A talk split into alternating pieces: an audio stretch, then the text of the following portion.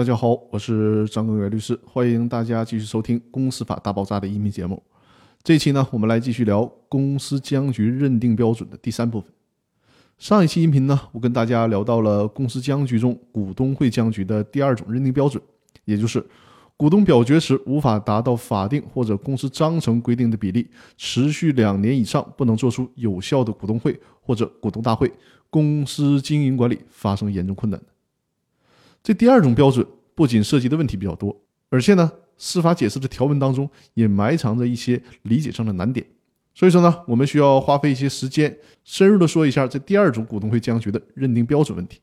我们应该注意到，《公司法司法解释二》第一条当中，有关股东会僵局的两个认定标准都提到了六个字，就是持续两年以上。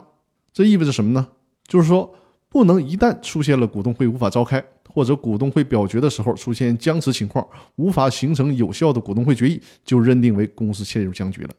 不能这么轻率的认定。如果是短时间的，或者是偶尔的无法正常召开，或者是不能做出有效决议的情形，这是难免的。这就像小两口子过日子，不可能从来不吵架拌嘴，不能因为一两次的分居就判人家离婚，对吧？所以说呢，这种短时间的或者是偶然性的运营困难，应该呢属于公司的正常状态。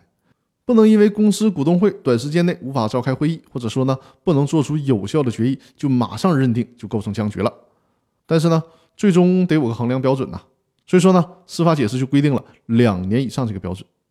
如果是持续两年以上无法召开股东会或者无法做出有效决议了，那这个时间可就不短了。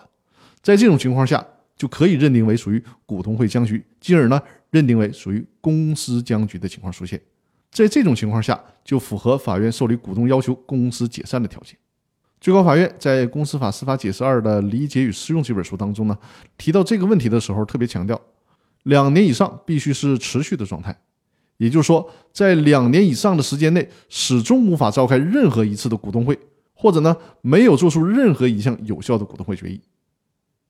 如果这期间内召开了股东会，或者是呢，通过了有效的决议。哪怕是一次不重要的会议，或者是一项并不重要的决议，那都会使这一期间中断，从而呢不能构成本条司法解释所要求的僵局的认定条件。